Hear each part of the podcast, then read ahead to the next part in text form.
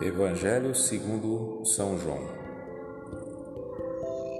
Jesus é a palavra que revela Deus aos homens. No começo a palavra já existia.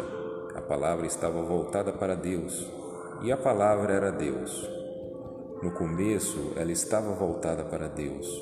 Tudo foi feito por meio dela, e de tudo o que existe, nada foi feito sem ela. Nela estava a vida e a vida era a luz dos homens, essa luz que brilha nas trevas, as trevas que não conseguiram apagá-la.